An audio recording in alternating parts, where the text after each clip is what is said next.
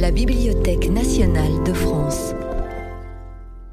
Dans le cadre des cours méthodiques et populaires de philosophie, Martin Rueff se penche sur la querelle des universaux. Donc, chère madame, chère madame, cher monsieur, il me revient cette année encore de vous présenter les vœux de notre équipe, cet étrange équipage du cours de philosophie méthodique et populaire, équipage qui n'a d'autre équipement que les mots. Je le ferai sans sacrifier la philosophie à la solennité ou à la cérémonie, en rappelant un instant qu'il y a dans tout vœu, dans tout souhait, l'expression d'une espérance qui n'est pas étrangère à ce que Kant indiquait dans la quatrième de ses questions, à la troisième de ses questions, pardon, que m'est-il permis d'espérer? Les vœux annuels ne sont-ils pas, avec les étrennes qui les accompagnent, ça? Une forme de réponse à la question que m'est-il permis d'espérer? Que m'est-il permis d'espérer en 2020, de 2020, de ma vie, de nos vies, mais aussi de notre vie commune? Notons que l'espérance ne se confond pas avec le projet ou avec l'entreprise, car on espère pour soi ou pour les autres ce qu'on n'est jamais sûr d'obtenir. J'espère quand je doute, quand le temps semble se dresser entre moi et ce que je veux, quand la vie semble faite de telle sorte que les chances mêmes de l'espérance semblent fragilisées. Et qui oserait nier au sortir de cette année 2019 que les chances de l'espérance semblent plus que jamais fragilisées Mais justement, espérer, ce n'est pas compter sur, mais vouloir que, sans être sûr que. Il y a sans doute, Paul Ricoeur le notait, quelque chose de profondément allogique dans l'espérance, puisque l'espérance surgit dans un ordre fermé, mais ouvre en ce lieu même une carrière à l'existence et à l'histoire. Certes, l'espoir ne fait pas vivre, mais il donne un sens à la vie, ou du moins il permet d'échapper aux forces qui nous convainquent quotidiennement que la vie en serait dépourvue. Passion pour le possible, envoi, démenti au réel, riposte de la surabondance du sens, à l'abondance partout visible du non-sens. Il est vrai que ce que nous espérons, s'il advenait, pourrait peut-être nous prendre au dépourvu. Toute espérance, donc, en son jaillissement, et qu'il s'agisse d'amour ou de beauté ou d'amitié, est aporétique par excès de sens. Mais si cette nouveauté ne donnait pas à penser, l'espérance ne serait qu'un cri, un vœu pieux, il n'y aurait pas de doctrine de l'espérance si la nouveauté du nouveau ne s'explicitait pas dans une entreprise indéfinie de signes, ne se vérifie pas dans le sérieux d'une interprétation qui sans cesse départage l'espérance des utopies creuses. C'est pourquoi j'ai décidé, une fois de plus, de confier ces voeux à un poète, et ici un poète de l'espérance, à un poète fort de toutes ses fragilités, et sans doute un des poètes les plus forts parce que les plus fragiles. C'est de Verlaine que je veux parler et de ce merveilleux poème de la bonne chanson que je cite donc devant vous.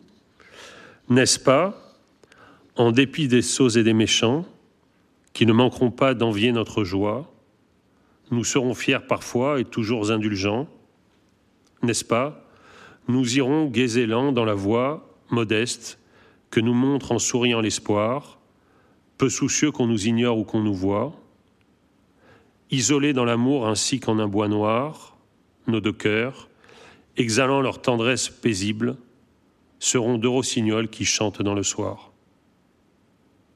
Quant au monde, qu'il soit envers nous irascible ou doux, que nous ferons ces gestes? Il peut bien, s'il veut, nous caresser ou nous prendre pour cible. Unis par le plus fort et le plus cher lien, et d'ailleurs possédant l'armure adamantine, nous sourirons à tous et n'aurons peur de rien. Sans nous préoccuper de ce que nous destine le sort, nous marcherons, pourtant du même pas, et la main dans la main, avec l'âme enfantine, de ceux qui s'aiment sans mélange, n'est-ce pas?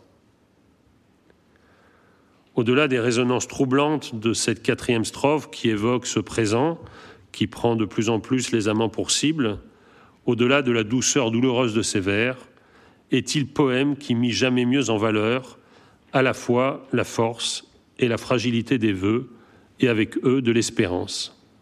Car espérer, c'est toujours se douter que l'objet de notre espoir finira par nous échapper, c'est espérer en dépit de ce doute, c'est, me semble-t-il, dans ce texte, la fonction, n'est-ce pas, de l'espoir. Je noterai pour finir que la beauté du poème vient de ce que l'hymne qui célèbre l'en avant des amants, leur marche triomphante, c'est sans doute un poème dédié à Rimbaud, à coups de petite souveraineté et d'armure enfantine, est fissuré de part en part par les légis qui demandent n'est-ce pas Et on est en droit de se demander si ce qui nourrit le doute n'est pas ici davantage l'incertitude du nous que la certitude du mal sur la terre. Car si ne nous doutons pas de nous, si nous ne nous doutions pas du défaut, pour citer Michel de Guy, que nous nous faisons chaque jour l'un à l'autre, alors nous n'aurions peur de rien. C'est donc au nom de cette espérance fragile, mesdames et messieurs, que je vous présente, au nom du cours de philosophie méthodique et populaire, tous mes voeux.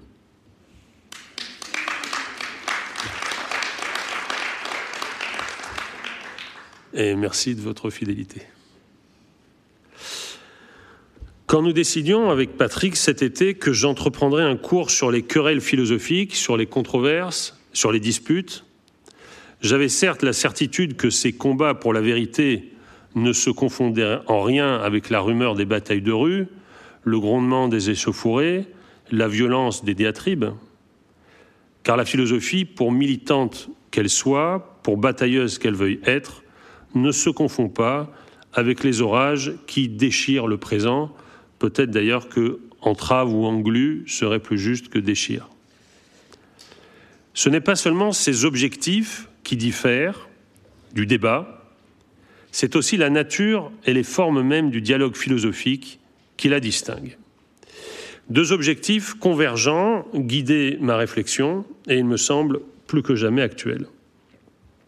D'une part, montrer que si euh, le philosophe est l'ami de la vérité, et si l'amitié est bien une des conditions de la philosophie, il n'en reste pas moins que son histoire est traversée par des formes de dissension, dont on peut tenter de reconstituer les logiques.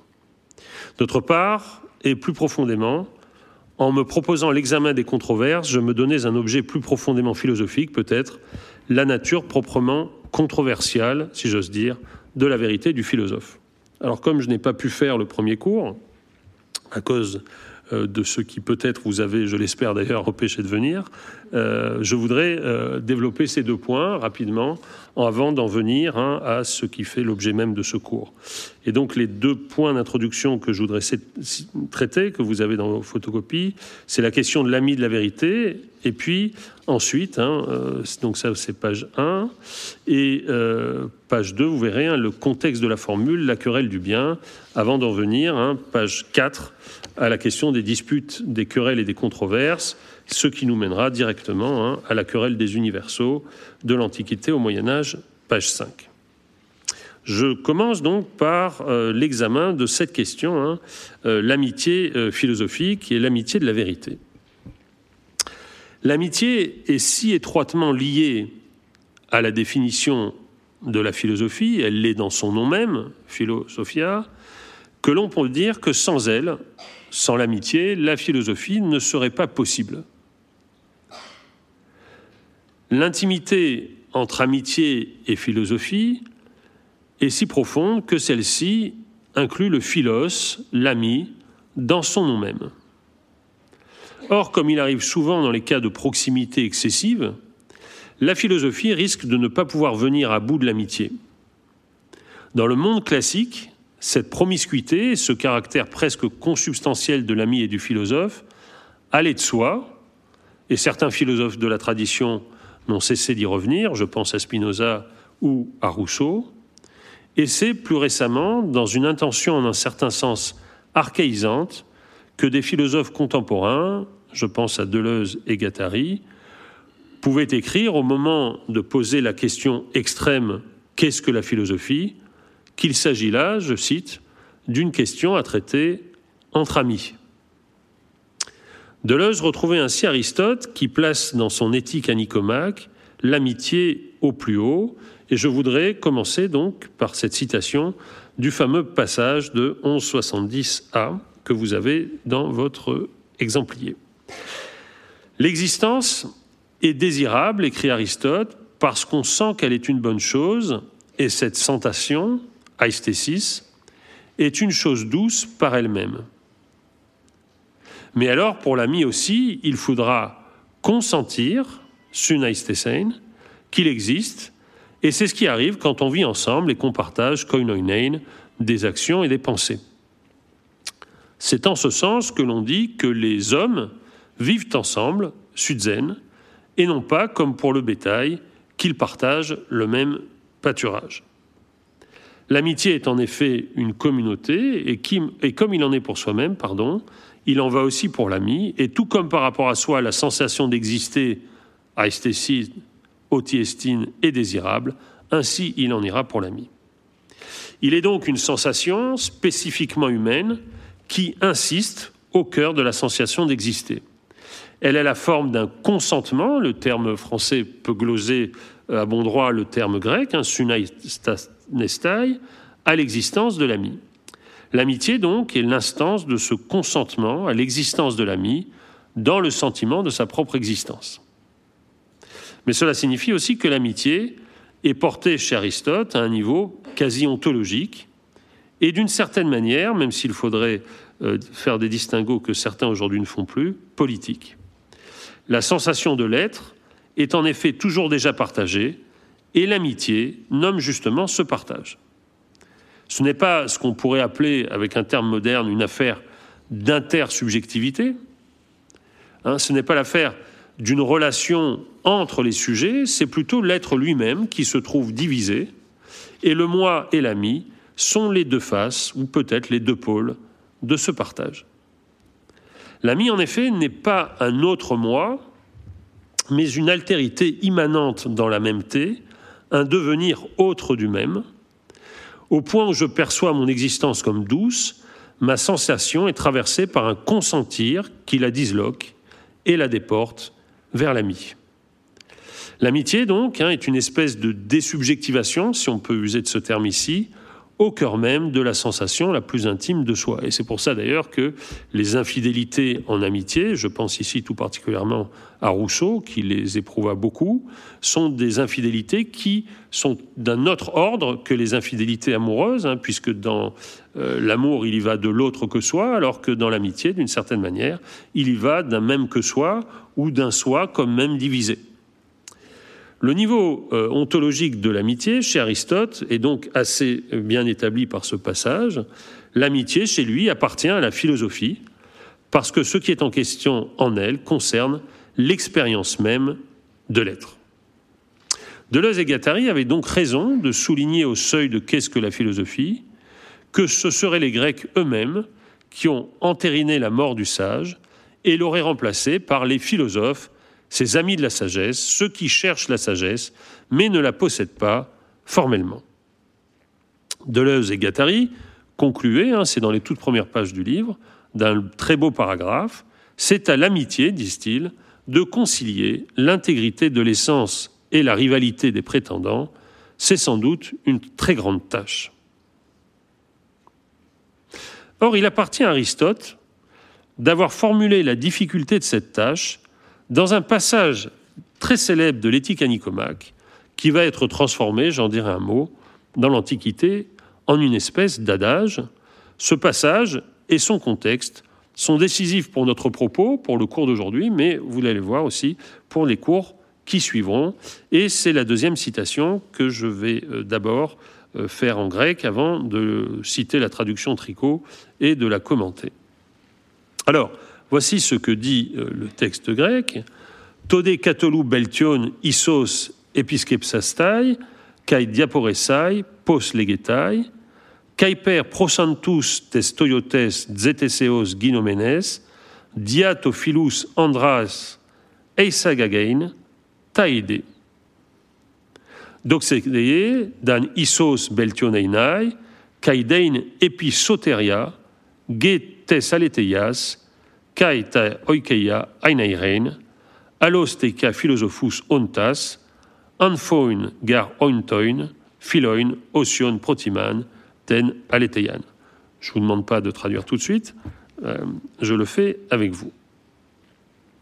Il vaut sans doute mieux faire porter notre examen, et puis euh, ce qui est sur le bien pris en général. Taux des beltion, catolou. Cette formule, hein, le bien en général, dans sa généralité, euh, est au cœur du débat euh, qui sera ensuite euh, nommé querelle des universaux. Et instituer une discussion sur ce qu'on entend par là.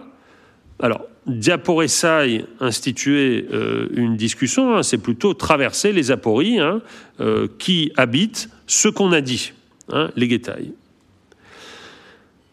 Et ici, Aristote se reprend, ou plutôt fait état d'un scrupule, en disant Bien qu'une recherche de ce genre soit rendue difficile, du fait que ce sont des amis, Philus Andras, qui ont introduit la doctrine des idées, qui ont, Aïsagagain, hein, qui sont entrés, taïdés, dans les idées. Mais peut-être admettra-t-on qu'il est préférable, Einai Beltion, Kaidein, et qu'il faut, hein, c'est pas simplement préférable, mais c'est nécessaire. Si nous voulons sauvegarder la vérité, formule euh, sublime, hein, soteria tessaleterias, hein, vous diriez, je pense en français, hein, par amour de la vérité, tout simplement, sacrifier même nos sentiments personnels, surtout quand on est philosophe.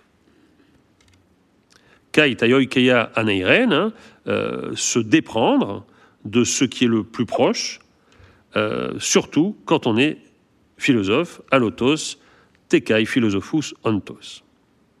Et voilà la, formule qui va être transformée en adage. Vérité et amitié nous sont chers l'une et l'autre, anfoin, mais c'est pour nous un devoir sacré d'accorder la préférence à la vérité. Protiman ten aleteian. Ce passage, fort célèbre, articule une doctrine des idées, comme vous le voyez, et une réflexion sur l'amitié. Aristote exprime en effet un scrupule. Au moment d'entamer sa critique de la conception ontologique du catholou, hein, de ce qu'est le bien en général, il exprime le regret de devoir s'attaquer à ses amis qui s'en vont à la recherche des idées. En disant ça, il dit, ben évidemment, moi, c'est pas ce que je vais faire. Je vais chercher le bien catholou, mais je le ferai pas hein, en euh, entrant en matière, Isagain, dans la doctrine des idées taïdées. Platon n'est pas nommé ici, mais c'est bien sûr de lui qu'il s'agit. Or, Aristote se console de son scrupule en soutenant que pour sauver la vérité, il faut être prêt à sacrifier ce que nous avons de plus cher, nos sentiments personnels, pour payer tout son tribut à l'exigence philosophique. évidemment, il faut souligner ici hein, qu'Aristote se considère alors comme faisant encore partie de l'école de Platon, ou pour le dire avec les termes de l'époque, hein, il est encore un membre de la famille platonicienne. Vous savez peut-être que ce passage a donné lieu chez les commentateurs à une formule devenue célèbre et que euh, devrait euh, souvent euh, employer dans les discussions philosophiques. Amicus Plato, hein, vous l'avez en titre de cette sous-partie, sed magis amica veritas, où la charge de l'ami est partagée par Platon et par la vérité. Ami et Platon, hein, Platon est mon ami, sed magis amica veritas, mais une plus grande amie encore est la vérité. C'est à un philosophe scoliaste, un commentateur d'Aristote, Ammonios d'Alexandrie, ou encore Amoios Hermeiou, qu'on doit la formule. Hein, c'est lui qui a traduit, pour ainsi dire, ce passage de l'éthique à Nicomaque en formule. Ce commentateur d'Aristote, d'ailleurs, accomplit ce passage pour le défendre contre ceux qui lui reprochent d'avoir manqué de respect à l'égard de Platon. Et dans le passage où il invente cette formule, cet adage, il cite à ce propos une formule même de Socrate dans le Phédon. La formule est la suivante. Hein. Socratus men oligon frontiseos, frontiseon, pardon, tes d'aletheas plus, ne vous occupez pas de Socrate, ou plutôt, occupez-vous de la vérité. Ammonios cite aussi en renfort un passage du Criton, 46b, ainsi qu'un passage du premier Alcibiade. Mais il me semble qu'il eût dû plutôt citer ce texte de la République 10, que je vous ai indiqué euh, dans vos notes, 10 595 CD, dans lequel Platon, au moment même de se lancer dans la critique de la mimésis des poètes, exprime justement des sentiments de piété à l'égard du maître des poètes, c'est-à-dire Homère. Je cite le texte directement français cette fois-ci. Il faut que je le dise, hein, donc vous êtes page 2 en haut de la page. Il faut que je le dise, donc il faut que j'entreprenne la critique d'Homère, même si l'affection, alors le terme grec c'est philia, et le respect, alors c'est un terme euh, tout à fait important hein, dans la philosophie grecque et dans l'anthropologie grecque, hein, le, respect c'est aidos, hein, donc c'est à la fois le respect, la révérence, que j'ai depuis l'enfance pour Homère, me font hésiter à parler. Il me semble bien en effet avoir été le premier maître et le guide de tous ces grands poètes tragiques. Et voilà comment Platon finit euh, l'expression de ce scrupule, mais le respect pour l'homme ne doit pas passer avant le respect pour la vérité, et donc je l'ai dit, il faut parler. Alugar progetes aleietas, timétéos aner, al olego reteon. Qu'Aristote ait pu se sentir enhardi par la hardiesse même de Platon, telle est donc cette chaîne des amis de la vérité, dont euh, nous sommes invités les unes et les autres ici à faire partie. Ils se tiennent la main, mais ils doivent la lâcher dès lors qu'ils s'approchent de la vérité elle-même, s'ils veulent qu'elle les prenne dans ses bras.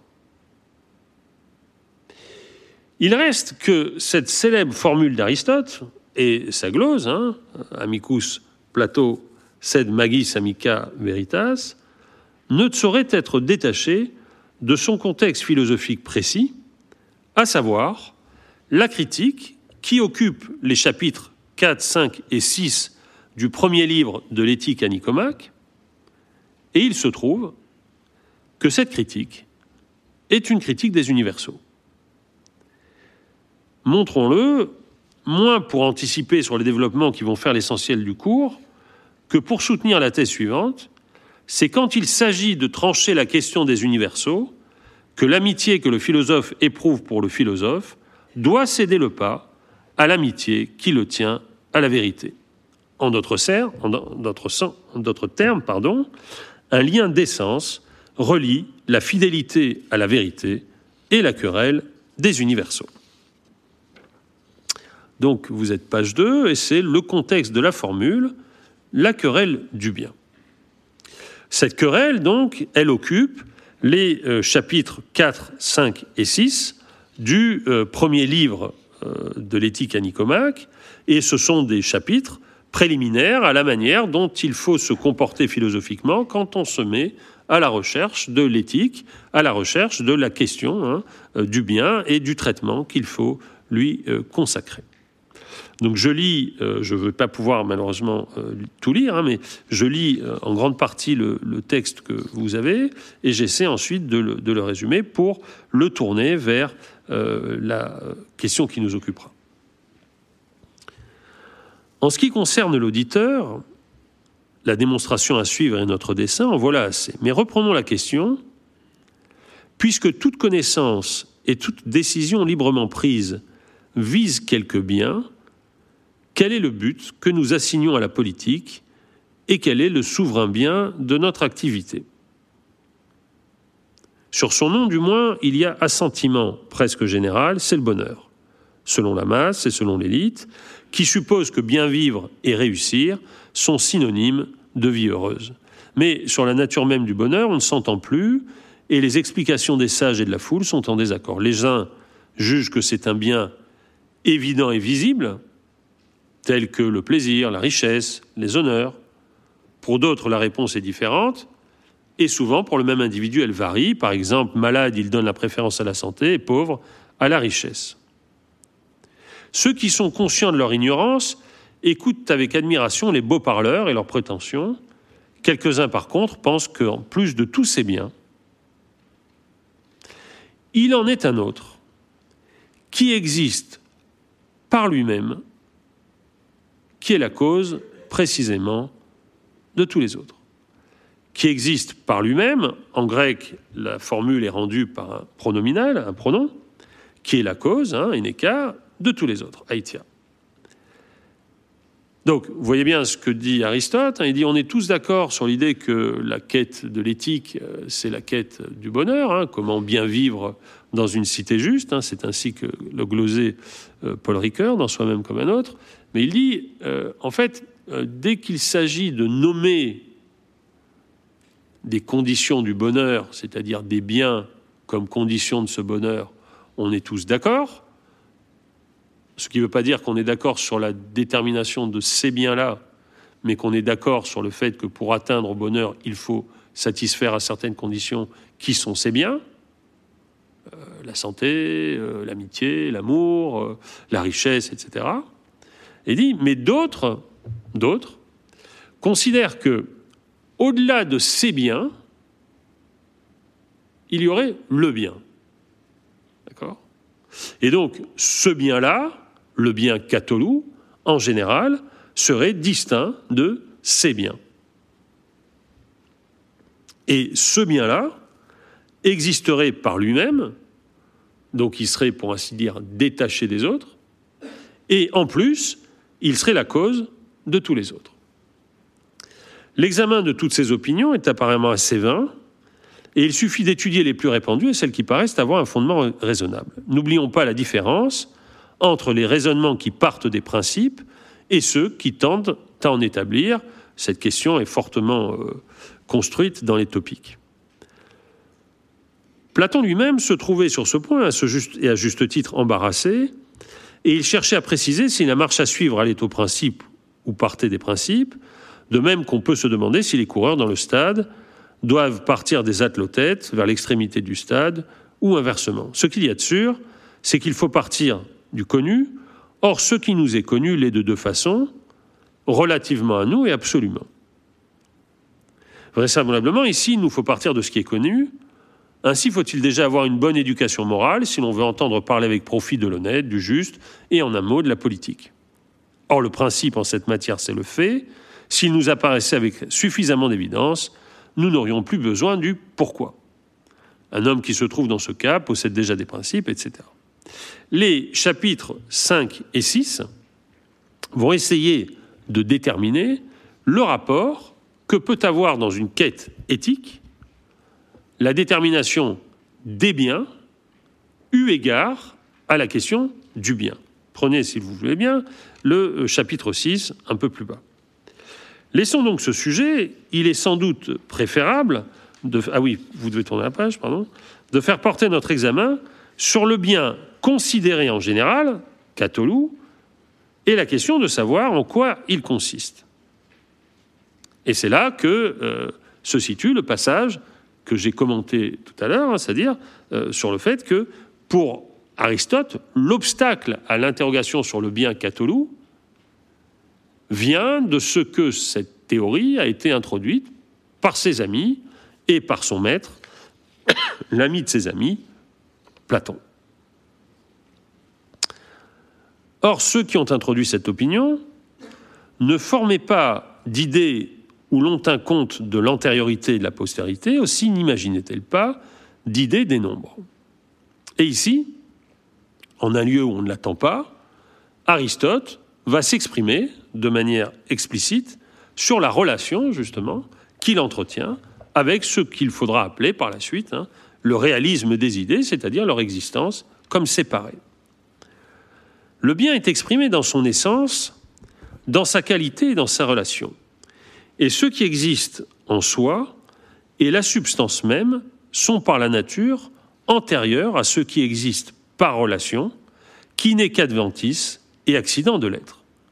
Ainsi ne pourrait-on attribuer à ces diverses catégories d'idées communes. De plus, le bien comporte autant de catégories que l'être.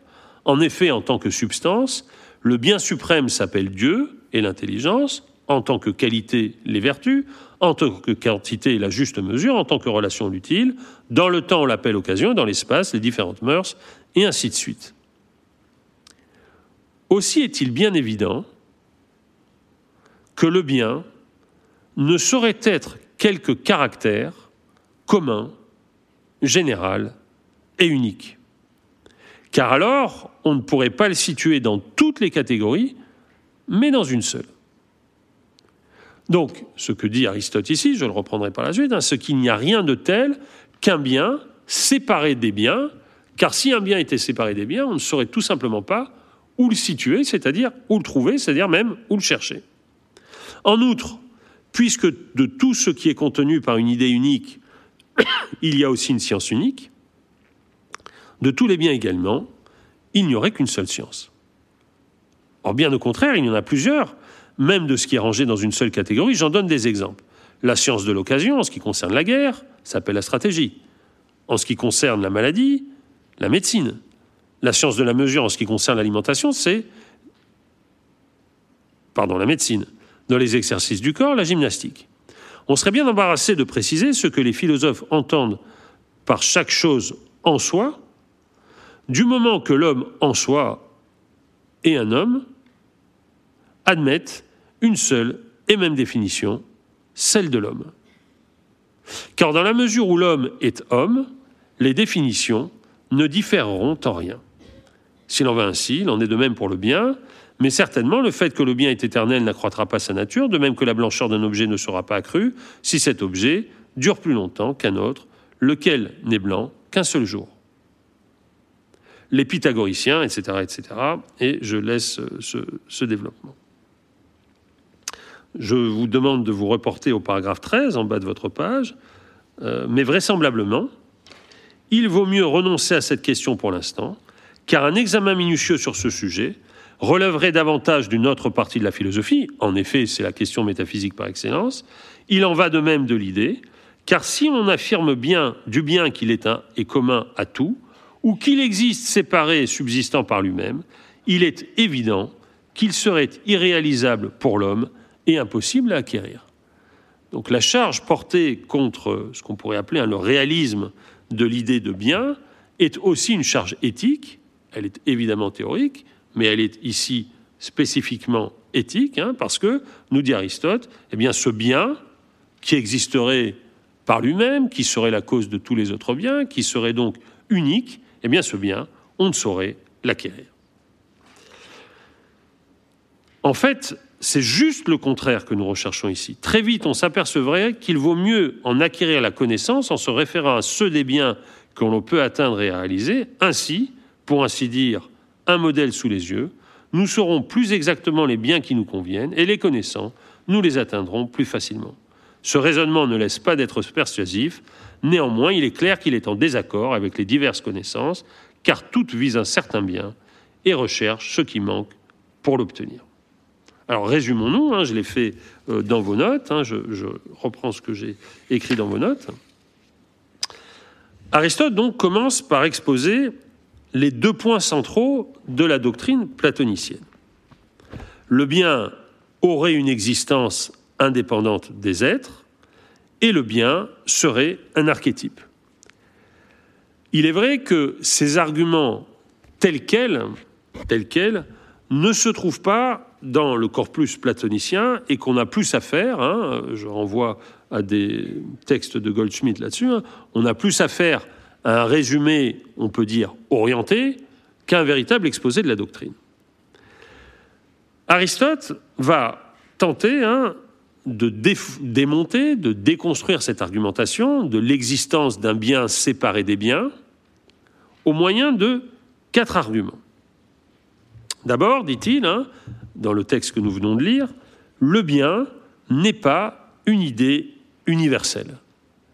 Il y a autant de biens que de recherche du bien dans des sphères séparées. Deuxièmement, dit-il, hein, il va reprendre cet argument dans le lexique des catégories, hein, quand il dit il y en a plusieurs, même de ce qui est rangé dans une seule catégorie, pour finir par affirmer, c'est son troisième argument, il n'y a de science unique, ni de l'être, ni du bien. Au total, il ressort de cette déconstruction du chapitre 6 que le bien n'est pas un concept univoque, qu'il est à la fois inutile pratiquement et, d'un point de vue théorique, absolument infondé. D'où le questionnement qui va obséder les penseurs aristotéliciens du Moyen Âge et euh, qui est repris dans la modernité. Puisque le bien n'est pas un terme univoque, puisqu'il n'exprime pas une idée une, cat en eidos, puisque l'ensemble des biens ne peut pas se reporter à l'idée du bien, alors on doit se demander si on n'a pas affaire, entre le bien et les biens, à un terme univoque. Je cite ici les topiques 1, 15, 107. Je vous ai donné le texte, vous êtes page 4. Enquêter, investiguer les genres des attributions faites d'après le nom, pour voir si ce sont les mêmes pour toutes, car si ce ne sont pas les mêmes, il est évident que ce qu'on dit est homonyme. Par exemple, le bon, en matière de nourriture, c'est ce qui produit du plaisir, en matière de médecine, c'est ce qui produit la santé. Appliqué à une âme, c'est qu'elle soit de quelque qualité, par exemple tempérante, courageuse ou juste, et appliqué à un homme, il en va semblablement aussi. Parfois, par ailleurs, c'est d'être en quelque temps, par exemple ce qui vient à propos est bon, et de fait on dit bon ce qui vient à propos. Souvent encore, c'est d'être en quelque quantité, par exemple selon la mesure, et de fait on dit bon aussi ce qui est mesuré. Par conséquent, le bon est homonyme. Donc, la relation dont Aristote nous dit qu'elle est entre le bien et les biens de nature telle qu'on ne peut pas supposer qu'elle est causale, le bien n'existe pas séparé, il n'est pas la cause des biens, il n'en est ni l'origine ni le genre commun, eh bien, dit Aristote, hein, tout simplement, le rapport entre les biens n'a pas besoin d'une idée du bien, il suffit pour cela et ce glissement est tout à fait décisif, d'une théorie de l'homonymie. Les biens entre eux, ce sont des homonymes. On n'a pas besoin de supposer un bien séparé des biens pour supposer que ces biens partagent quelque chose entre eux, et ce qu'ils partagent, c'est l'homonymie. Aristote, à la suite du texte que je vous ai indiqué du topique 1.15, distingue trois sortes d'homonymie. Seule communauté, celle du nom sans la moindre référence à une identité de ressemblance extérieure.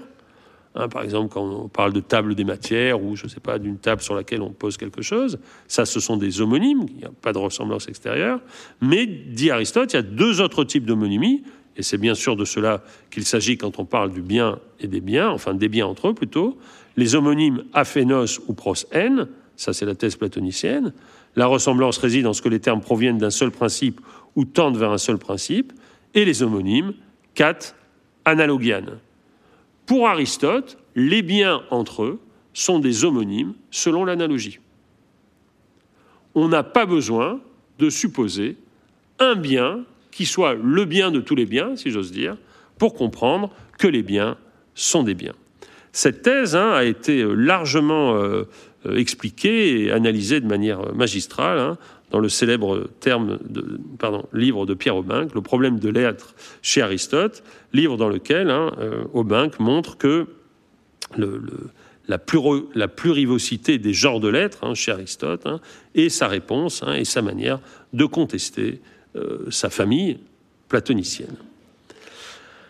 Alors c'est à ce type donc de dispute, à ce type de controverse, et vous voyez bien que j'ai essayé de montrer comment, euh, dans l'éthique à Nicomaque, hein, la question de l'amitié de la vérité comme dissension de l'ami, hein, la manière dont l'amitié pour la vérité est plus forte que l'amitié pour l'ami, hein, et la question euh, de la relation qu'Aristote entretient avec l'idée même de bien, c'est-à-dire sa contestation d'un bien catholou au nom de biens qui seraient euh, entre eux dans un rapport d'homonymie, de, cette manière de faire montre bien que euh,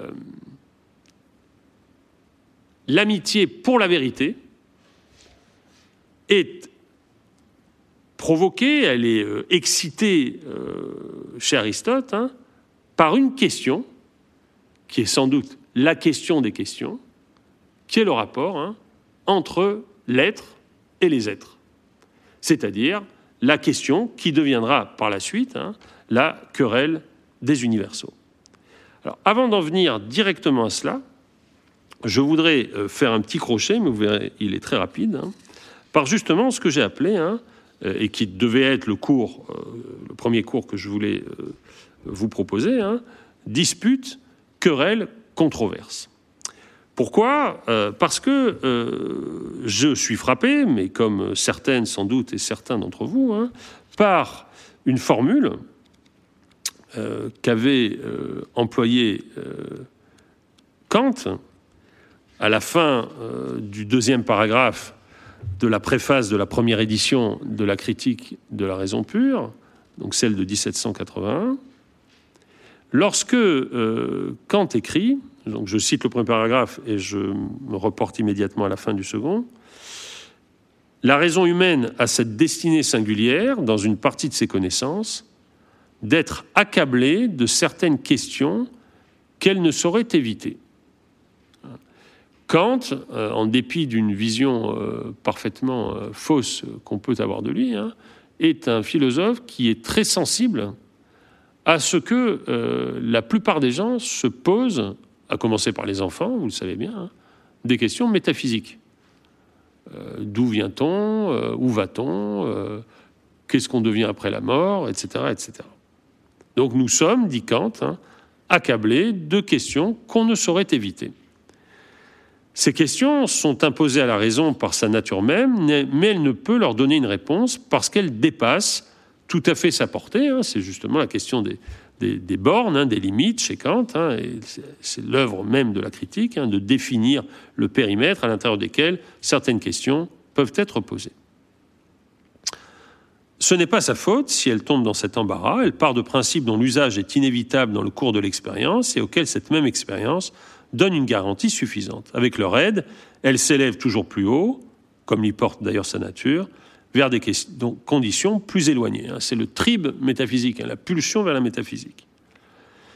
Mais s'apercevant que de cette manière, son œuvre doit toujours rester inachevée, puisque les questions ne cessent jamais, elle se voit contrainte de se réfugier dans des principes qui dépassent tout usage expérimental possible et qui cependant paraissent si dignes de confiance que le sens commun même se trouve d'accord avec eux. Mais aussi, elle se précipite par là dans une obscurité et des contradictions qui l'autorisent à conclure qu'il doit y avoir, au fond, quelques erreurs cachées, erreurs qu'elle ne peut découvrir toutefois parce que les principes dont elle se sert alors, sortant des limites de toute expérience, n'ont plus de pierre de touche expérimentale. Euh, vous êtes sans doute frappé, hein, comme moi, par le fait que euh, les savants euh, qui ont le plus d'autorité sur des questions qui touchent hein, à l'origine de l'univers, à l'origine de la vie, hein, finissent toujours par une espèce de, de, rabattement de leurs exigences scientifiques, hein, euh, par formuler hein, des hypothèses métaphysiques hein, qui sont beaucoup plus échevelées que, celles euh, des gens euh, qui en savent beaucoup moins qu'eux. Et c'est comme ça que beaucoup de scientifiques extraordinaires finissent dans une espèce de religiosité scientifique, de de pensée New Age, hein, euh, à la fin de laquelle, hein, euh, au terme du Big Bang, il y a toujours au moins un Dieu. Euh, Kant considère que cette chute dans l'erreur est normale, hein, puisqu'elle consiste à cette chute, elle vient du fait qu'on se pose des questions à laquelle, tout simplement, nous ne pouvons pas répondre, non pas parce que la réponse est trop loin, mais tout simplement parce que les instruments de la question ne sont pas les bons. Et voilà comment Kant finit ce paragraphe. Le champ de bataille où se livrent ces combats sans fin, voilà ce qu'on nomme la métaphysique. Et euh, cette formule, hein, le champ de bataille, Kampfenplatz, est très célèbre dans l'histoire de la philosophie, hein, puisque elle euh, réduit justement euh, la métaphysique, c'est-à-dire l'interrogation sur justement la séparation de l'être de l'idée de ces instances, c'est-à-dire la séparation du bien des biens, elle réduit donc la métaphysique à un champ de bataille. Euh, c'est-à-dire aussi, hein, euh, comme souvent les champs de bataille, hein, euh, à une cour de récréation, hein, où les coups portés sont graves, mais où les, règles du jeu sont assez mal définies. Or, ce qui m'importait cette année, c'était d'étudier avec vous, justement, la manière dont se sont construites, se sont détaillées, se sont formulées ces disputes philosophiques.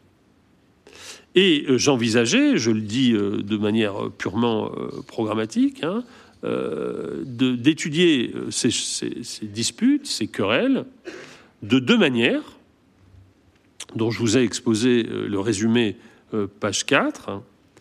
D'abord, en travaillant avec vous sur les formes de la dispute, parce que ces disputes sont, dans la tradition philosophique, réglées, Justement, elles ne relèvent pas simplement du, pugilat. Elles n'ont rien à voir, par exemple, et ça, ça nourrit, me semble-t-il, toutes sortes de faux sens et de, confusion dans l'actualité. Elles n'ont rien à voir avec ce qu'on appelle aujourd'hui hein, le débat.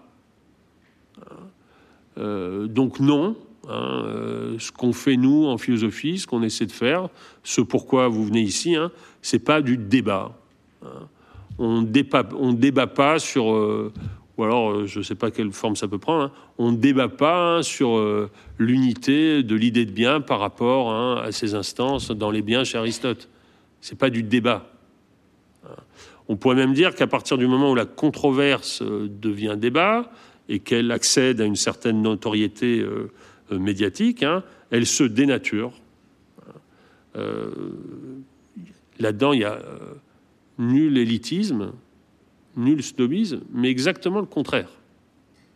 C'est-à-dire, c'est l'idée que le dialogue philosophique, la dispute philosophique, hein, doit justement être préservé dans sa spécificité pour ne pas être reversé hein, à la démagogie ambiante. Euh, la démagogie étant le visage grimaçant et euh, proliférant de la démocratie. Donc si on veut défendre l'une, je pense qu'il faut défendre l'autre. Et donc ce sont les formes de la dispute que je voulais étudier. On peut le faire, hein, je vous en ai donné l'exemple, regardez rapidement avec moi, on peut le faire d'un point de vue, je dirais, rhétorico-philosophique. C'est-à-dire que, par exemple, on peut, Monique Dixot l'a fait, euh, Victor Goldschmidt l'a fait, Henri Joly l'a fait, Patrick Auchard l'a fait, on peut s'interroger sur la forme du dialogue socratique. Vous savez bien que euh, le dialogue socratique, c'est euh, l'inverse même, contraire même du débat télévisé. C'est-à-dire qu'à la télé, tout le monde arrive en sachant ce qu'il veut dire et en n'écoutant personne. Et donc, ce qui est mis en scène, c'est le désaccord.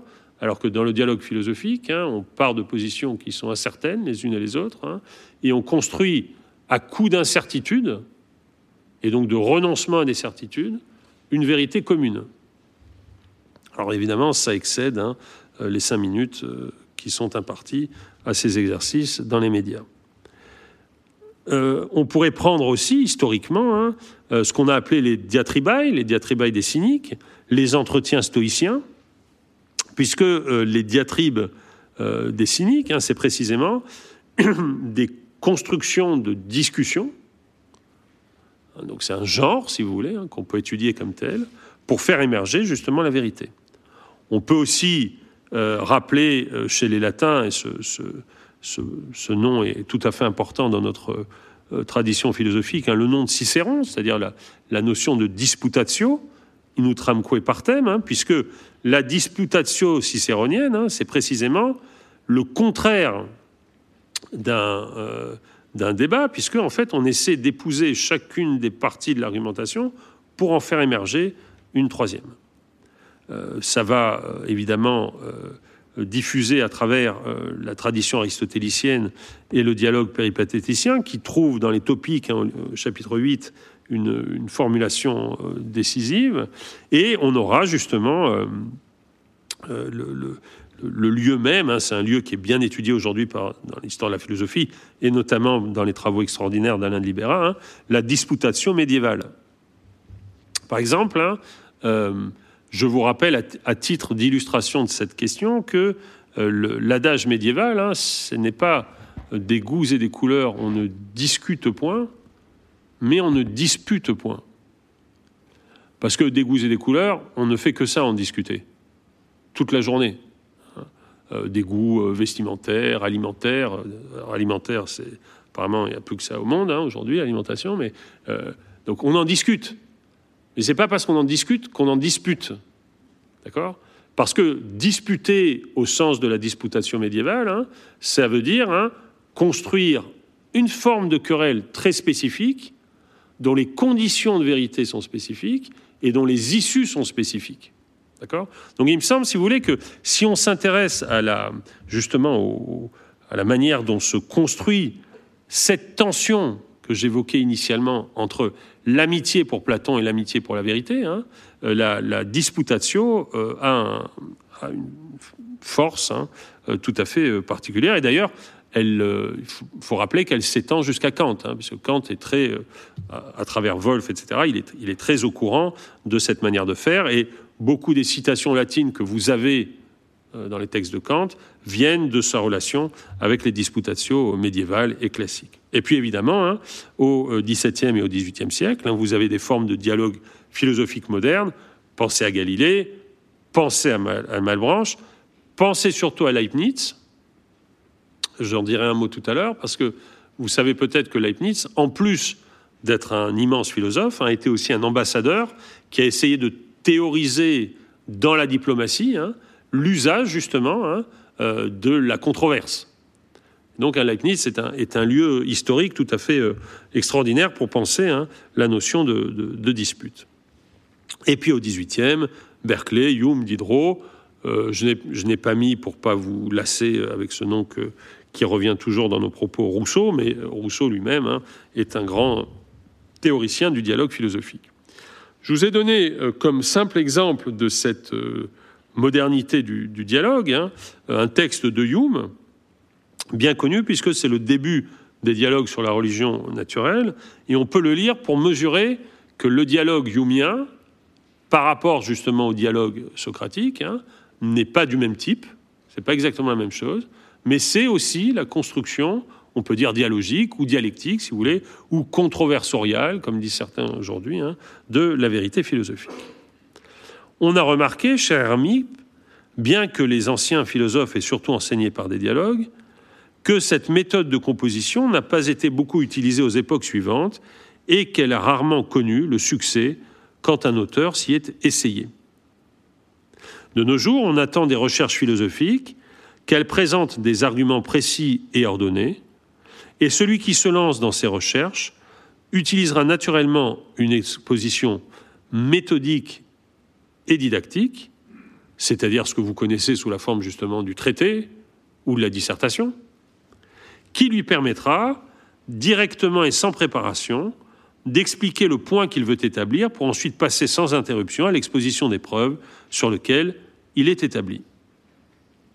Il ne semble guère naturel de présenter un système sous la forme d'une conversation. Cette forme du dialogue présente aussi un autre inconvénient. Celui qui écrit un dialogue, s'il veut s'écarter du style direct de composition en donnant plus d'aisance à son ouvrage et éviter le genre auteur-lecteur, risque de se, précipiter dans quelque chose de pire, le genre maître-élève. Ça, c'est une remarque stylistique tout à fait euh, astucieuse de la part de ce grand écrivain qu'est devenu Hume, hein, parce que vous savez que Hume écrit euh, son traité, euh, une œuvre de jeunesse, hein, il a 26 ans, et que ce, traité de la nature humaine hein, est, un, échec éditorial total, alors que Hume était convaincu de sa génialité, à juste titre, et que donc Hume a, appris lui-même à réécrire sa philosophie. Et donc, euh, cette formule de Hume est, très juste.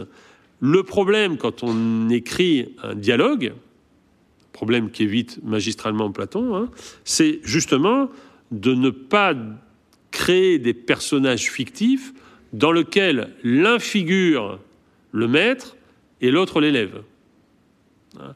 C'est un problème que dépasse magnifiquement, vous le savez, Diderot, hein, dans le neveu de Rameau, où, les positions s'inversent et où le neveu, progressivement, devient le maître euh, du philosophe lui-même. Donc, la dissertation, le traité philosophique a quelque chose de guindé, Hein, puisque moi, auteur, je délivre la vérité du haut de ma chair, hein, euh, mais euh, le dialogue peut avoir aussi quelque chose hein, d'autoritaire en ce qu'il instruit euh, un élève en prêtant l'énonciation de la vérité à un maître. S'il conduit le débat dans l'esprit naturel de la bonne compagnie, mettant de la variété dans les sujets, maintenant l'équilibre qui convient entre les interlocuteurs, il perd souvent tant de temps en préparation et en transition que le lecteur ne croira guère que toutes les grâces du dialogue réussissent à compenser le sacrifice de l'ordre, de la concision et de la précision. Il y a toutefois certains sujets auxquels la forme du dialogue est particulièrement adaptée et où elle est encore préférable à la méthode de composition simple et directe. Tout point de doctrine qui est si évident qu'il n'avait guère d'être contesté, mais qui en même temps est si important qu'il ne saurait être trop souvent inculqué, semble exiger d'être traité selon cette méthode où la nouveauté de la manière peut compenser la banalité du sujet, où la vivacité de la conversation peut donner de la, forme, de la force au précepte, et où la diversité des éclairages présentés par des personnes et des caractères variés ne semble ni fastidieuse ni redondante. D'autre part, toute question de philosophie qui est si obscure et incertaine que la raison humaine ne peut atteindre aucune détermination fixe à son égard, s'il faut absolument traiter, semble naturellement nous conduire au style du dialogue et de la conversation. Vous voyez, c'est très étrange parce que Hume, que Kant a beaucoup lu, hein, connaît la, la fameuse formule, Hume traduit la notion de Kampfenplatz, ou anticipe, si vous voulez, la notion de Kampfenplatz, c'est-à-dire de euh, guerre, de position à l'intérieur euh, de l'histoire de la philosophie, hein, dans une exigence d'écriture du dialogue. Parce que le dialogue, précisément, c'est ce lieu. Si le dialogue n'est pas, je dirais, euh, trop affecté, c'est-à-dire si les positions ne sont pas trop jouées à l'avance, hein, ou précisément hein, des thèses philosophiques peuvent s'échanger sur des sujets sur lesquels précisément hein, la connaissance a du mal à acquérir des certitudes. Alors voilà une manière d'étudier donc les querelles philosophiques et euh, une autre manière de, l'aborder, hein, vous êtes désormais page 5, et j'en finis avec ce, grand premier moment de, mon exposé, hein, c'était de rappeler la place que euh, les euh, controverses occupent désormais hein, dans l'historiographie des sciences. au XXe siècle, euh, sous euh, les efforts conjugués de nombreux épistémologues, dont euh, Gaston Bachelard, mais aussi Kuhn, mais aussi Imre Lakatosh, hein, on a montré que la science, loin de se construire comme une espèce de récit unilinéaire hein, dans lequel les progrès s'accumulaient dans une version irénique de la vérité, se sont construites, ces sciences mêmes, au sein de controverses, euh, d'argumentations extrêmement polémiques adressées euh, par les scientifiques les uns aux autres. Hein. et on a euh, redécouvert justement hein, le rôle de la controverse dans l'histoire des sciences. Il y a un philosophe auquel je voulais rendre hommage parce qu'il est mort cette année, hein, que vous connaissez peut-être de loin, qui s'appelait Marcelo Dascal, qui est un philosophe israélien, spécialiste de Leibniz, qui a fait de l'étude philosophique de la controverse un de ses euh, thèmes euh, d'enquête privilégiés, et il distinguait, euh, je, trouve que c'est vraiment important, hein, il distinguait dans un de ses articles célèbres, qui est dans votre bibliographie, hein, la controverse de la polémique. il montrait justement que la controverse se situe à mi-distance entre le dialogue et la polémique. Euh, la controverse obéit à des règles, évidemment des règles immanentes, ce pas des règles qui sont dictées à l'avance, hein. on ne se dispute pas en se décidant, en s'accordant sur les règles d'une dispute. Hein. La polémique, la controverse a quelque chose de la polémique, Mais tandis que la polémique, dit-il, hein, est une affaire justement où ce qui est en jeu, c'est la position du sujet par rapport à la vérité, donc je veux l'emporter sur l'autre, la controverse a pour sujet la construction de la vérité elle-même. Et euh, il le montre hein, de manière tout à, fait, euh, tout à fait convaincante en distinguant ce qu'il appelle les composantes, hein, je vous ai indiqué ça dans vos notes, les composantes morphologiques, pragmatiques et dynamiques des controverses. La composante morphologique, hein, c'est de quoi est faite une euh, controverse, de quoi elle se construit, comment elle se construit. La composante pragmatique, c'est la manière dont euh, les arguments s'échangent et avancent dans une euh, controverse. Et la composante dynamique, hein, c'est tout simplement la manière dont on sort d'une controverse. D'une certaine manière, hein, comme il le dit, on ne sort pas d'une polémique. Et vous savez très bien que euh, certains auteurs, hein, certains philosophes ou certains écrivains se nourrissent justement de la polémique, mais ce ne sont pas des écrivains à controverse. Euh, il y a une grande différence entre un écrivain controverse et un écrivain polémique, ou entre un, écrivain de controverse et un écrivain de polémique. Hein. Euh, le polémiste, euh, l'écrivain polémique, hein, c'est quelqu'un qui est fouetté dans son élan d'écriture hein, par l'opposition. D'une certaine manière, le polémiste, c'est quelqu'un qui ne veut pas qu'on ait raison avec lui. Et donc, il est très souvent prêt euh, pour continuer à écrire, à changer de position, hein, euh, sitôt que ses adversaires gagnent la position qu'il leur avait opposée. Hein. Euh, alors le polémiste, hein, lui, il est très à l'aise dans les débats, justement. La controverse, c'est pas du tout la même chose. Un écrivain de controverse, c'est quelqu'un qui, je pense par exemple à Galilée, c'est quelqu'un qui, ou même à Descartes, c'est quelqu'un qui, dans la controverse, cherche une vérité sur laquelle justement il peut s'entendre avec son adversaire, et qui, une fois cette vérité atteinte, estime que la controverse est achevée, qu'on a acquis cette vérité et qu'on peut passer à autre chose. Donc je vous invite à distinguer avec euh, Marcello Dascal euh, les écrivains de controverse et les écrivains euh, de polémique, et euh, Dascal fait de Leibniz hein, son héros. Il avait d'ailleurs euh, consacré sa thèse à Leibniz, hein, qui, est, une thèse publiée en, français.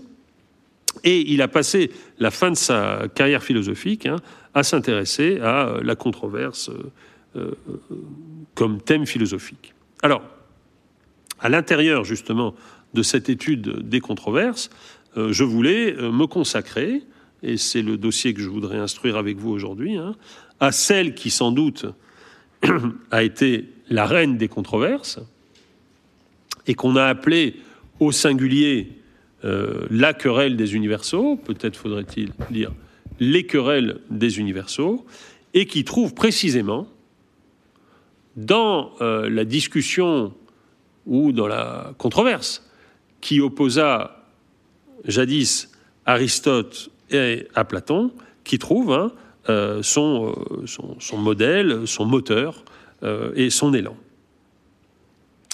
Euh, alors, j'introduis cette, cette, querelle, j'en donne, si vous voulez, les termes d'intelligibilité les plus larges, et puis j'essaie, hein, avec vous, de rentrer dans quelques formes du nominalisme au Moyen Âge et de quelques formes du nominalisme et de l'empirisme à l'époque moderne. On pourrait dire, en citant euh, une formule euh, célèbre de Quine, du philosophe euh, contemporain, donc je, suis dans l'introduction, là le point A, que la dispute ou la querelle ou la controverse donc de, des universaux, hein, c'est la controverse qu'on peut résumer par la formule hein, on what there is, sur ce qu'il y a. Qu'y a-t-il? Qu'y a-t-il? Or, ce qu'il y a, euh, il suffirait de euh, se tourner vers vous hein, euh, pour dire hein, ce qu'il y a, tout simplement, c'est des 1, c'est des singularités. Dans cet amphithéâtre, il y a des hommes, euh, il y a des femmes, il y a des fauteuils, il y a des stylos, il y a des uns. D'accord? Mais comment savons-nous et comment rangeons-nous, après les avoir distingués, ces uns euh, par exemple, euh, on va dire, je le disais tout à l'heure, hein, il y a euh, des hommes, il y a des femmes, il y a des fauteuils. Qu'est-ce qui fait, si vous, ça vous dérange pas, je vais plutôt parler des fauteuils parce que sur les deux premiers, il y a trop de questions, on va dire, connexes. Qu'est-ce qui fait donc que euh, les fauteuils sont des fauteuils? En d'autres termes, et vous voyez bien en quoi ça se euh, rattache au questionnement général euh, qu'Aristote adressait dans le livre 1 de l'éthique à Platon, est-ce que j'ai besoin, pour comprendre qu'il y a des fauteuils, de dire qu'il y a quelque chose comme le fauteuil, dont ces fauteuils sont des instances. Cette question, évidemment, est loin d'être simple parce que elle se dédouble au moins en deux manières de la poser. Il y a d'abord, et de toute évidence, une question d'ontologie. Et c'est ainsi que Quine la pose. D'accord? La question d'ontologie, c'est que, pour certains, ce qui est là, ce qui existe, ce qu'il y a, ce sont des fauteuils. D'accord? Et je n'ai pas besoin d'un autre être pour comprendre ce qu'il y a. Et donc, cette euh, formulation, cette position philosophique, je ne vais pas la nommer pour l'instant, mais je me contente de dire hein, que pour cette position philosophique, les universaux, qui seraient donc le fauteuil, en tant qu'il transcenderait justement la différence de ces fauteuils, les universaux n'existent pas. Ça ne veut pas dire que je ne peux pas y recourir, d'accord? Mais ça veut dire que si j'y recours, j'y recours sans poser leur existence. Je peux dire, par exemple, j'y viendrai tout à l'heure, je peux dire, par exemple, que, en fait, le fauteuil, c'est un nom. D'accord? Et que, oui, pour parler des fauteuils, c'est bien d'employer un nom, mais euh, quand je dis que le fauteuil, c'est un nom, je ne dis pas que quelque chose comme le fauteuil est. Je n'ai pas besoin de poser l'existence d'un universel qui serait le fauteuil par rapport aux instances des fauteuils que j'ai sous les yeux. D'accord? Ce qui, euh, d'ailleurs, euh, donne des versions contemporaines euh, de nominalisme tout à fait intéressantes. Hein. Je peux dire, par exemple, que oui, le terme fauteuil, c'est un terme dont il y a des occurrences, on peut compter, on peut dire 1, 2, 3, 4, 5, 6 fauteuils, etc. Hein, et que ces occurrences renvoient à un type, et ce type, le fauteuil, c'est peut-être un universel ou peut-être pas, mais en tout cas, ce n'est pas quelque chose qui est. Ça, c'est une manière donc de parler du rapport entre les êtres et l'être, entre les choses et l'idée. Mais euh, vous le voyez bien que la manière dont j'ai posé cette question n'épuise pas du tout la querelle des universaux parce que immédiatement surgit une autre question, c'est que oui, bien sûr, poser l'être du fauteuil indépendamment des êtres fauteuils qui sont là sous les yeux et sur lesquels vous êtes assis semble une abstraction bien inutile.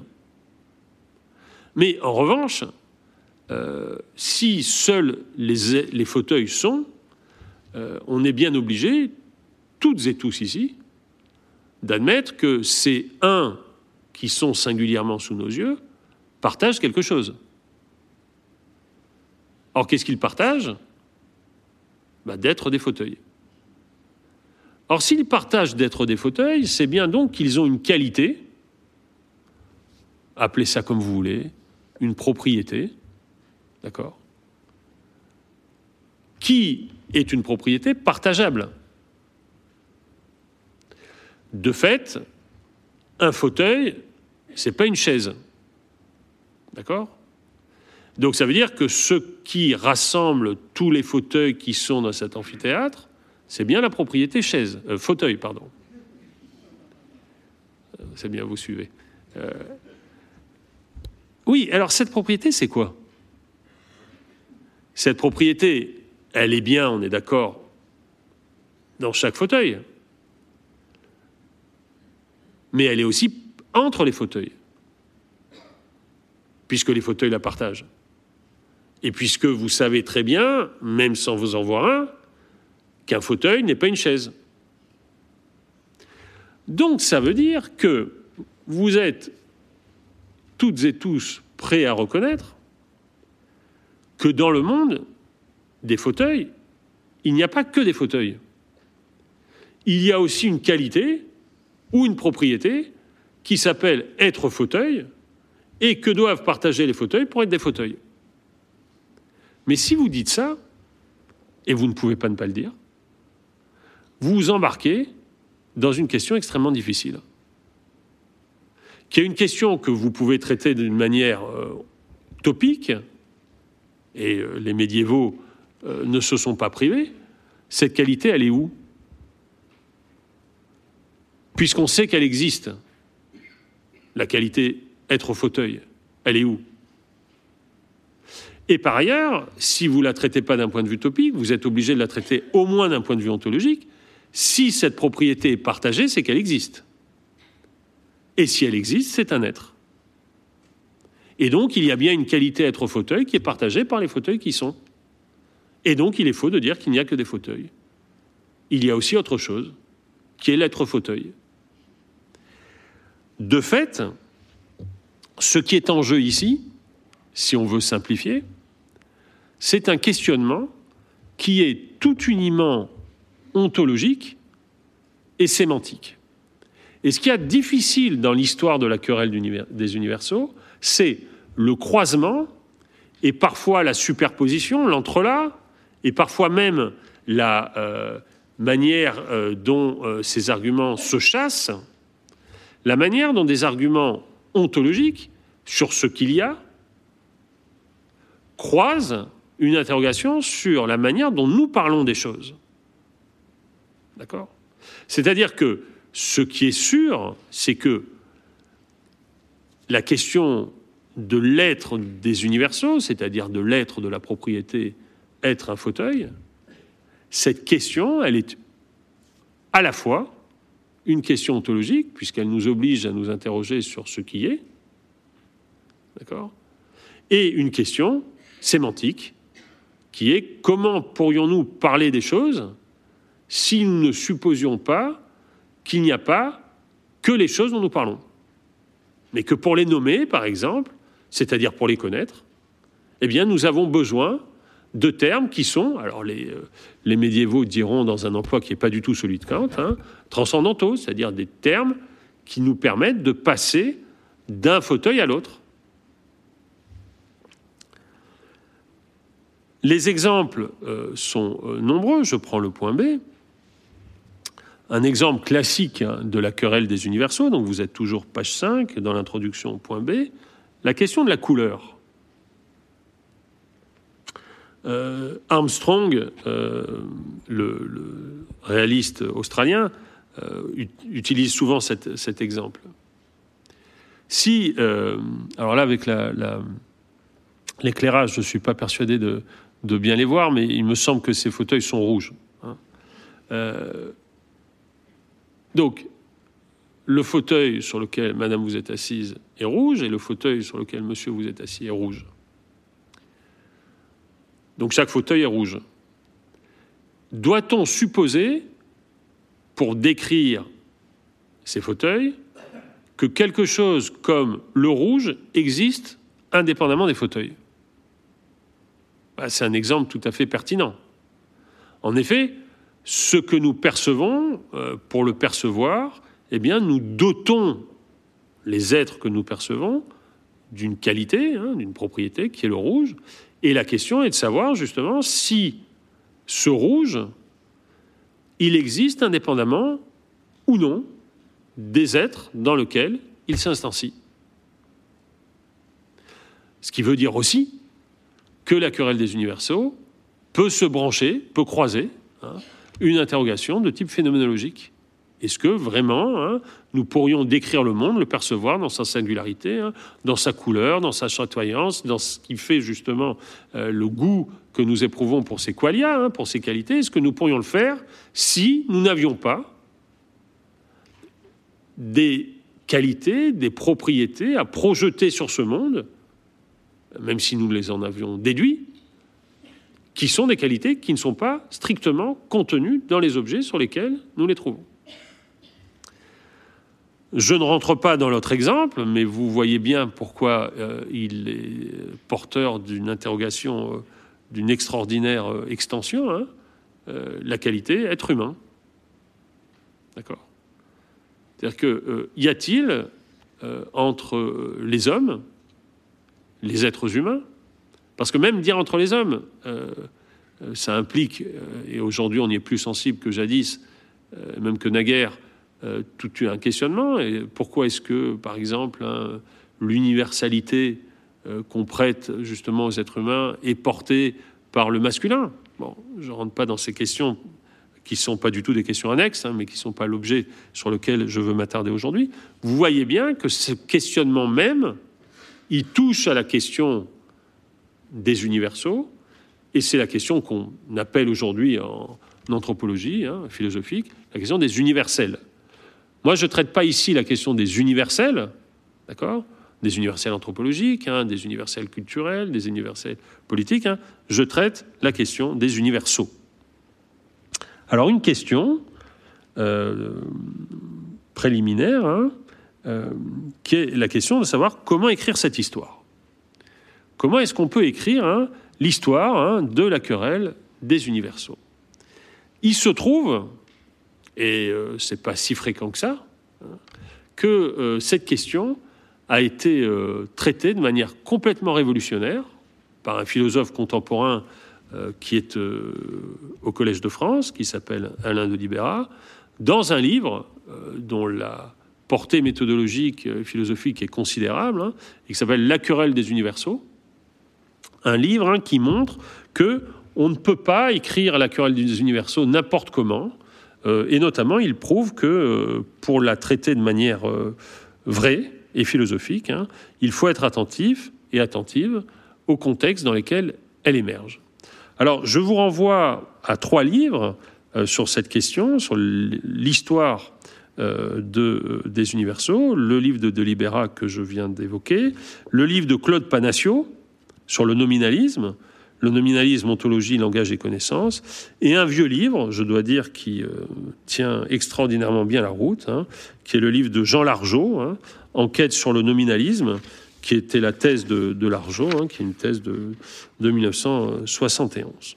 Alors, pour s'y repérer dans cette querelle des universaux, il faut évidemment euh, partir d'une version, je vous prie de m'en excuser, schématisée, pour euh, essayer de euh, ensuite distribuer hein, ces positions que on va ensuite retrouver instanciées hein, dans un certain nombre, un certain nombre de débats.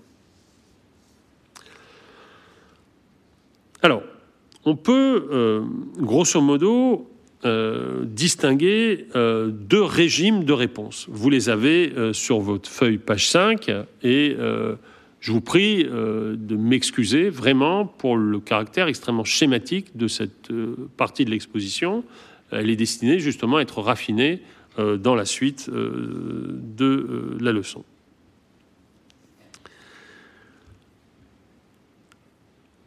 on peut répondre que les universaux, le bien, le fauteuil, ne sont pas des objets réels, mais qu'ils sont des objets de l'esprit humain. Alors là, j'ai fait euh, plus fort que l'écriture inclusive, hein, j'ai fait esprit humaine. Alors bon, on va dire quand même humain pour respecter euh, la grammaire française. Hein, les universaux sont des objets de l'esprit humain. Ça veut dire hein, tout simplement que euh, l'être fauteuil, d'accord, il n'existe nulle part dans le monde. Pardonnez-moi d'y aller avec mes gros sabots, mais c'est parce que c'est bien de ça dont il s'agit. Ils ne sont pas donnés dans le monde. Ils n'existent pas, les universaux. Ce sont donc euh, des objets de l'esprit. Vous pourriez dire aussi hein, des vues de l'esprit, si vous voulez, comme on dit, une vue de l'esprit. Alors, attention, euh, dire qu'ils sont dans l'esprit et non dans le monde, d'accord Et non dans les choses, ça peut vouloir dire deux choses bien distinctes. D'abord, ça peut vouloir dire hein, qu'ils sont dans l'esprit au titre de concept ou de représentation mentale. Donc vous avez, si vous voulez, hein, un concept de fauteuil, euh, et euh, si vous avez un concept de fauteuil, ça veut bien dire que ce concept de fauteuil n'est pas donné dans l'expérience, d'accord Qui vous permet, comme chez Kant hein, par exemple, d'embrasser la totalité des fauteuils que vous voyez pour dire ce sont bien des fauteuils, et par exemple de dire ce divan n'est pas un fauteuil, donc c'est une vertu justement critique et distinctive, et à ce moment-là, vous êtes des conceptualistes, c'est-à-dire vous dites, hein, les universaux, ce sont des produits de l'esprit. C'est ce qu'on appelle les conceptualistes. On n'a pas attendu Kant hein, du tout pour être conceptualiste. Hein. il y a des conceptualistes médiévaux tout à fait considérables. J'y viens dans un instant. Vous pouvez dire aussi, ces universaux qui sont dans l'esprit et qui ne sont pas dans le monde, ils sont dans l'esprit et non pas dans le monde en vertu des mots. D'accord? C'est-à-dire qu'en en fait, on n'a pas de représentation générale du fauteuil, on n'a pas de concept du fauteuil, mais on a un mot fauteuil.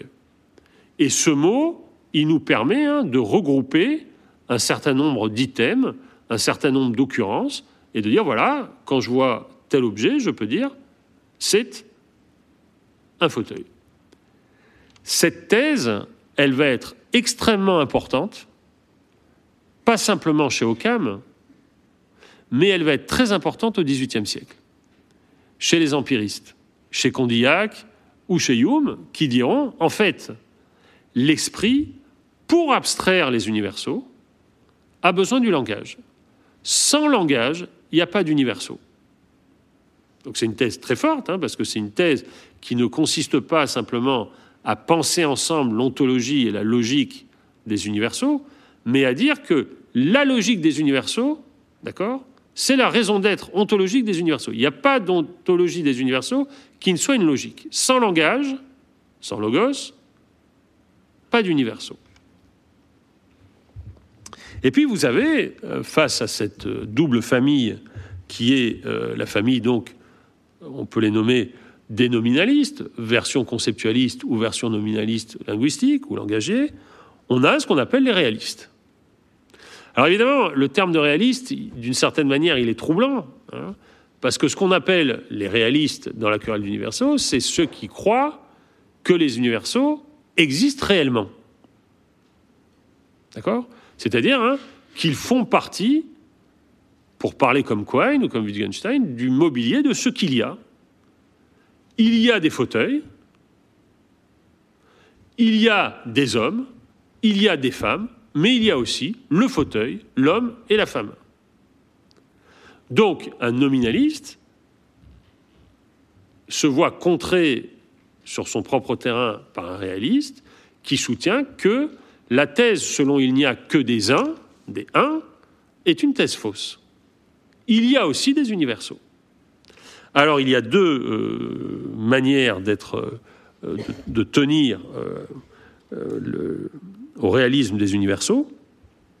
Soit c'est le cas euh, d'Aristote, selon certains lecteurs, ce qu'on va appeler un des tenanciers, des réalistes des universaux par participation. D'accord? C'est-à-dire que les universaux participent à l'être des singuliers, soit c'est la version hein, qu'on appelle la version réaliste dure, hein, la version radicale, les universaux existent dans un monde séparé. Soutenir qu'ils existent dans un monde séparé, euh, c'est pas tout à fait euh, du Walt Disney philosophique. Hein. Euh, c'est tenu euh, très sérieusement par des philosophes contemporains comme Armstrong. Hein, dans un petit livre qui a été traduit en français, qui est un livre très important que je dois avoir là, oui, qui s'appelle Les universaux, une introduction partisane, au moins on sait à quoi s'en tenir. Armstrong soutient, lui, l'existence des universaux. Alors, euh, comme il me reste peu de temps, je, vous oriente dans l'histoire de cette euh, affaire. Hein. Euh, pour vous dire donc que dans le haut Moyen Âge, la discussion s'est cristallisée autour de la fameuse formulation, vous êtes ici, pardon, page 6 de vos notes, de Porphyre de Tyr, dans l'Isagogé, qui est l'introduction à Aristote, dans laquelle Porphyre, d'une manière que et Alain de Libera et euh, de Panaccio, mais aussi Largeau considère comme un peu trompeuse, euh, aurait euh, typé la querelle des réalistes et des nominalistes autour des universaux de la manière suivante. Tout d'abord, en ce qui concerne les genres et les espèces, la question est de savoir si ce sont, un, des réalités subsistantes en elles-mêmes, ou deux seulement de simple conception de l'esprit, et en admettant que ce soit des réalités substantielles, s'ils sont corporels ou incorporels, et si enfin ils sont séparés ou ne subsistent que dans les choses sensibles, et d'après elles, j'éviterai d'en parler. C'est un problème très profond et qui exige une recherche toute différente et plus étendue. Donc vous voyez, hein, une première alternative oppose ce qu'on peut appeler donc le réalisme platonicien des idées, selon Porphyre, hein. les genres et les espèces, par exemple, hein, le fauteuil en son essence, a une existence réelle, un caractère général, comme forme idéale ou séparée, et cela s'opposerait, selon Porphyre, à ce qu'il faut appeler le conceptualisme d'Aristote, les idées générales existent seulement dans l'esprit. Une fois qu'on a établi cette distinction, dit Porphyre, un second choix apparaît à l'intérieur de la première branche de l'alternative.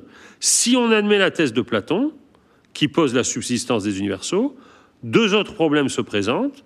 Le premier problème relève de ce qu'on appelle chez les stoïciens la distinction entre corporel et incorporel, puisque pour les stoïciens, tout est corporel sauf le lieu, le temps, le vide et l'exprimable. Alors pour Platon, l'universel est un incorporel.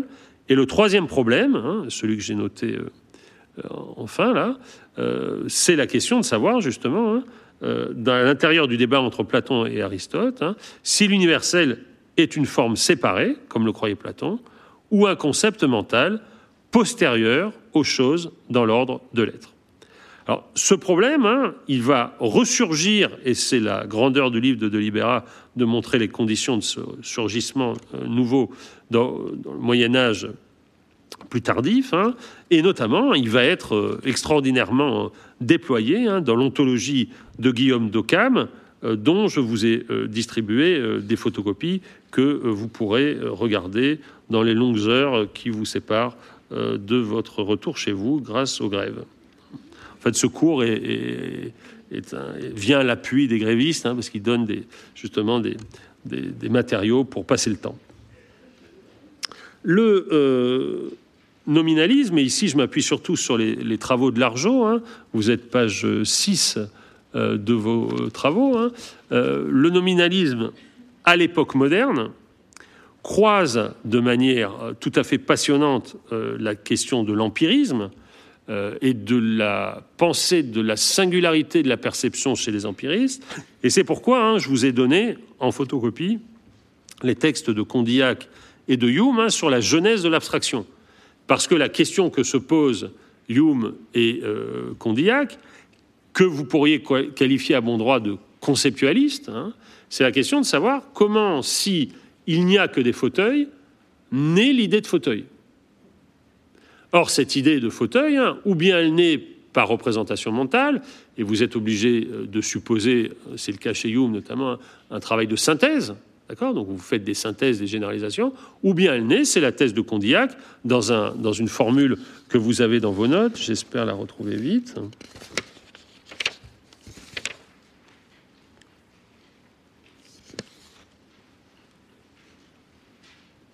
C'est dans les photocopies, hein, page 297 à 299, vous retrouverez ça euh, tranquillement. Hein. Euh, Condillac montre que sans langage, il n'y a pas d'abstraction possible. Et puis, euh, j'y consacrerai le, prochain cours tout entier. Hein. on peut montrer comment aujourd'hui, la question de l'opposition du nominalisme et du réalisme a ressurgi à la faveur euh, d'une interrogation qui est strictement logique. Hein. et euh, je vous ai euh, donné comme exemple hein, l'extraordinaire attaque d'un article de 47 qui a été repris par Goodman en 72, hein, Steps Toward a Constructive Nominalism. Le texte de Goodman et, et Quine commençait par cette formule très forte, que vous avez page 7. We we do not believe in abstract entities nous ne croyons pas en l'existence des entités abstraites. Hein C'est une déclaration de nominalisme extrêmement, euh, extrêmement puissante. Donc ce que j'ai euh, essayé de, montrer aujourd'hui euh, avec vous, hein, c'est que la querelle qui porte sur l'existence séparée des universaux chez, dans, la, dans la controverse qui opposa euh, Aristote à Platon sur fond euh, d'amitié, hein, peut être prise hein, à la fois comme un fil conducteur pour repenser l'histoire de la métaphysique, en opposant justement euh, ceux qui croient que ce qui existe, c'est ce qui est donné dans la singularité, et ceux qui croient que pour rendre compte de la totalité du mobilier de ce qu'il y a, eh il faut aussi inclure des êtres qui sont les universaux.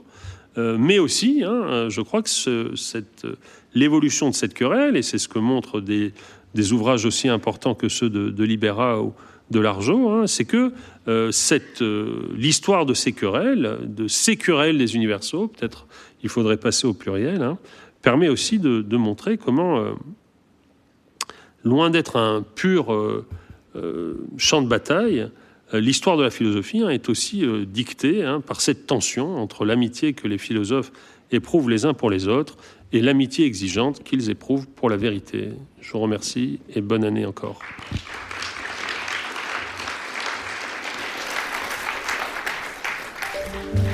Vous venez d'écouter un podcast de la Bibliothèque nationale de France. Retrouvez les conférences, rencontres et créations de la BNF sur toutes les plateformes de podcast ainsi que sur le site bnf.fr.